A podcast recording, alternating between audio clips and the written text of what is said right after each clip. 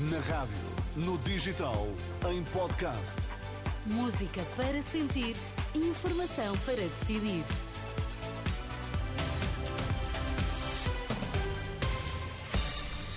São sete horas, aqui na Renascença é tempo de notícias com o Miguel Coelho, que já nos vai dizer quais são os destaques É, a esta quentes hora. e boas, não é? Quentes e boas, sim, sim. Ainda estamos na altura delas, não é mesmo?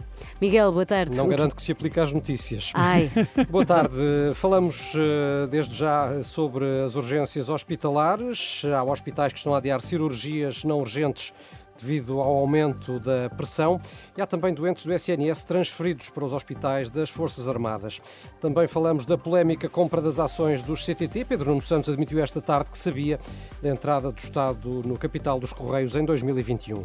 vamos lá então às notícias das sete aqui na Renascença. Com a edição de Miguel Coelho. Pressão nas urgências leva os hospitais a cancelarem as cirurgias programadas. É o caso da Unidade Local de Saúde de Viseu Dão Lafões, que ativou hoje o plano de contingência sazonal. Além de adiar a atividade cirúrgica não urgente, prevê a obrigatoriedade do uso de máscara por parte de profissionais de saúde e de visitantes. No âmbito deste plano foi também determinada a ocupação de camas disponíveis em especialidades médicas, num total de 50 vagas. De acordo com fonte hospitalar, foi ainda aumentada a capacidade dos cuidados intensivos. Para o Hospital das Forças Armadas foram, entretanto, transferidos 25 doentes de hospitais do Serviço Nacional de Saúde. No Polo do Porto encontram-se 19, em Lisboa estão 6 doentes. Informação confirmada à Renascença por Estado-Maior das Forças Armadas. Esta tarde, nas urgências hospitalares da região de Lisboa, o tempo de espera continua elevado. No Hospital Amadora Sintra, os doentes triados com pulseira amarela têm de esperar quase 11 horas em média para serem vistos por um médico, enquanto os casos muito urgentes têm de esperar mais de 2 horas e meia. No Hospital de Santa Maria, o tempo de espera para as situações graves é de mais de 6 horas e para as muito graves de hora e meia. Face ao cenário nas urgências, o Ministério da Saúde lembra em comunicado que há 42 centros de saúde a funcionar depois das 8 da noite durante os dias úteis, garantindo resposta no período noturno a situações de doença aguda. Durante o próximo fim de semana estarão em funcionamento 189 centros de saúde em vários pontos do país. Polémica compra das ações dos CTT. Pedro Nuno Santos admitiu esta tarde que sabia da entrada do Estado nos Correios em 2021 e que só esta semana veio ao público através da imprensa, depois de ter começado ontem por remeter explicações para o governo. O ex-ministro das Infraestruturas reconheceu hoje que estava a par do negócio. Eu em nenhum momento disse que não sabia da operação. Eu estava à espera que o Governo eh, prestasse ainda esclarecimentos. A única coisa que eu disse foi que não é o Ministro eh, setorial, que tem a tutela setorial, que dá instruções ao Ministro das Finanças para comprar ações. Foi isso apenas que eu disse. Obviamente que sabia e obviamente que concordo com aquilo que foi feito. Também esta tarde o Primeiro-Ministro falou sobre o assunto. António Costa defendeu que era importante o Estado entrar no capital dos Correios, recusou que o negócio tenha sido feito em segredo, mas admitiu que não foi divulgado publicamente. A operação não foi, não foi mantida em segredo, porque há que, eh, eh, os CDT são uma empresa cotada. As ações foram compradas em bolsa, forma mais pública não há. O que é que não foi revelado publicamente, com- comunicado publicamente? A intenção do Estado de comprar. Mas por uma razão óbvia. Porque no dia em que o Estado anunciasse que pretendia comprar ações do CDT, o que é que ia acontecer? As ações do CDT começavam a aumentar o preço. E, portanto, aquilo que nós teríamos de pagar pela compra das ações era muito superior àquilo que tivemos que pagar pela compra das ações. As explicações de António Costa. O certo é que o facto de as ações terem sido compradas em bolsa não torna o negócio público. As transações são anónimas e há até fortes penalizações para a quebra de sigilo. É o que explica na Renascença João Queiroz, responsável de negociação do Banco Carregosa, depois destas declarações do Primeiro-Ministro.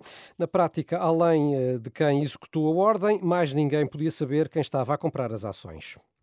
Há um conjunto de traders que habitualmente trabalha com, com, com empresas. Quem é que conhece eh, essas ordens? Habitualmente eh, é a equipa que está a gerir essas ordens e o responsável dessa equipa. Obviamente que existe dever de sigilo. É impossível eh, transmitir esta informação porque existem fortes penalizações por, por parte da regulação de mercados e bancária. Portanto, esta informação é anonimizada ela vai para o mercado e está no mercado também de forma anónima. As explicações de João Queiroz do Banco Carregosa, ouvido pela jornalista Sandra Afonso. E os Correios vão ficar mais caros a partir de fevereiro. Os preços vão subir cerca de 9,5%, segundo confirmou a Renascença a ANACOM, a Autoridade Nacional de Comunicações.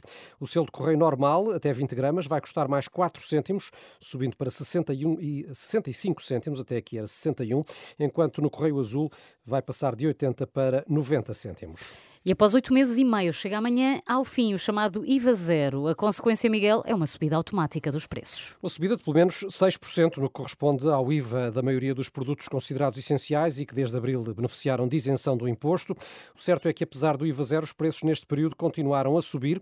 Nas contas da DECO, os preços já estão até mais elevados agora do que antes da entrada em vigor eh, desta medida. Nesta edição das sete, temos o economista João César das Neves, como é habitual às quintas-feiras. Professor César das Neves, boa tarde. Professor César das Neves, penso que está a ouvir-nos. Sim, boa tarde.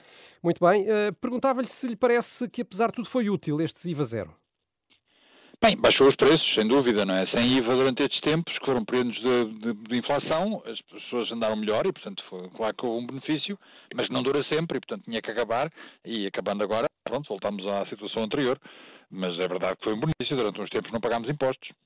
Uh, a par da questão do IVA zero, que uh, vai terminar e vai fazer subir automaticamente os preços, os produtores queixam-se uh, do aumento dos custos de produção e, e, de transporte, que também poderão fazer subir os preços ainda mais. Isto significa que a inflação pode não estar tão controlada como parece? Bem, a inflação é a média. Portanto, há, dentro da inflação há muitas coisas diferentes e, portanto, nós quando preocupamos com a inflação não estamos a falar de preços relativos. Há sempre produtos cujos preços estão a subir e produtos cujos preços estão a descer nós somos mais sensíveis a uns do que a outros e, portanto, a nossa reação é sempre variada. Portanto, a inflação é um fenómeno generalizado, como há o nível médio das águas do mar, mas há muitas ondas e, e, isso não quer dizer que a inflação não esteja a ser controlada. Ela está a ser controlada, de facto, vem, tem vindo a descer em Portugal e nos outros países da Europa. É provável que já esteja dentro do razoável, digamos assim. Portanto, a, a, o surto de inflação terá passado. Isto é um saltinho que vai dar-se agora, que desaparece daqui a uns tempos e, portanto, não, não, é, não afeta esse fenómeno. Agora, o que não quer dizer que não haja certos produtos que, por razões pontuais que têm a ver com os seus respectivos mercados, não estejam a subir mais do que a média. E isso é provável que aconteça nesses casos. Mas até que ponto é que eh, não poderia ser mais eficaz um maior apoio do Estado à produção eh, para, eh, no fundo, abrandar a subida dos preços ao consumidor? Bem, isso, isso, claro que teria sido desde o princípio uma solução mais estrutural, não é? Aliás, mais, nós, o problema da subida dos preços é grave para os pobres. Os ricos não têm problema com isso e, portanto, devia, devia ter sido, em vez de baixar o IVA, por exemplo, ter apoiado as famílias mais pobres eh, que têm as necessidades evidentes e aí sim devia existir, do que estar a tentar afetar toda a gente. Houve pessoas que receberam esta poupança do IVA que não precisavam dele, não é? Portanto, mas foi a opção que na altura foi tomada, é uma opção política e que afetou toda a gente, toda a população, baixando o preço com a descida do IVA. Uh, ir diretamente às, às, condições de produção seria mais complicado. Teríamos que ver agora com cuidado, setor a setor, produto a produto, como é que isso está e qual é a justificação, que evidentemente demoraria muito mais tempo e teria ter um efeito mais defasado no, ao longo do, do, dos prazos, que não, não seria se calhar aquilo que se pretendia na altura. O governo teve azar de que agora o fim do IVA vai acontecer em período eleitoral, que não é nada agradável, mas isso por ninguém podia prever na altura. Sim. Obrigado, professor César das Neves. Até para a semana. O economista César das Neves, presença habitual aqui na edição das 7 eh, da Renascença, às quintas-feiras. O grupo terrorista Estado Islâmico reivindicou a autoria do atentado ocorrido ontem no Irão. Duas explosões provocaram cerca de 100 mortos e 170 feridos. E quinta-feira é também dia de Jogo de Palavra, podcast da Renascença, em que Rui Miguel Tovar entrevista figuras do desporto atuais e do passado esta semana o convidado é o antigo árbitro Jorge Coroado, recorda histórias de uma carreira de 26 anos, como esta de um penalti contra o Porto no último minuto de um jogo com o Braga para a Supertaça de 1998. O Jorge Costa não fez o penalti de propósito. Curiosamente não fez o penalti de propósito. Iam correr os dois, o outro era ligeiramente mais baixo do que ele e os cordões dos calções eram grandes. No balanço, no movimento das mãos, o cordão dos calções enrolou-se no dedo mindinho do Jorge Costa. E quando o outro vai para rodar, o Jorge Costa também roda. Quando puxa o cordão, o outro levantou os dois pés do chão e caiu. Penalti. E o Jorge Costa, oh, show croado, eu não fiz penalti nenhum. Eu disse, pá, tá bem, não tenho culpa nenhuma. Pá, admito. Mas a verdade é que impediu. Claro. Se impediu, penalti. Mesmo sem VAR, aqui ao pormenor, eh, o cordão e o mindinho Pois é isso. levarem Jorge Croado a decidir uh, Reza apitar a este lenda penalti. Então andamos que é por isso que agora não há cordões nos calções. Andamos a investir Mas imenso mindinhos dinheiro. ainda há. Mindinhos ainda. Andamos a investir imenso dinheiro em, em VARs quando bastava ter lá o Croada a ver estas coisas, não é? Mas Deixa-me só Mas dizer também- que Sim, sim, força. eh, este jogo de palavra do Rui Miguel Tavares já se pode ouvir hein, em rr.pt ou nas plataformas de podcast. Mas continua. Sabe, não, então, isto para dizer porque os, os, os calções antigamente eram feitos nas caldas, não é? Como aqueles bonecos tinham um cordão atrás, eles também tinham aquele cordão muito grande para eles depois. Sim, estou a perceber, esquece- estou a perceber esquece onde é que queres chegar, mas não sei se é melhor. Esquece esta referência, melhor. esquece esta referência. São 7 e 10. Cartão vermelho.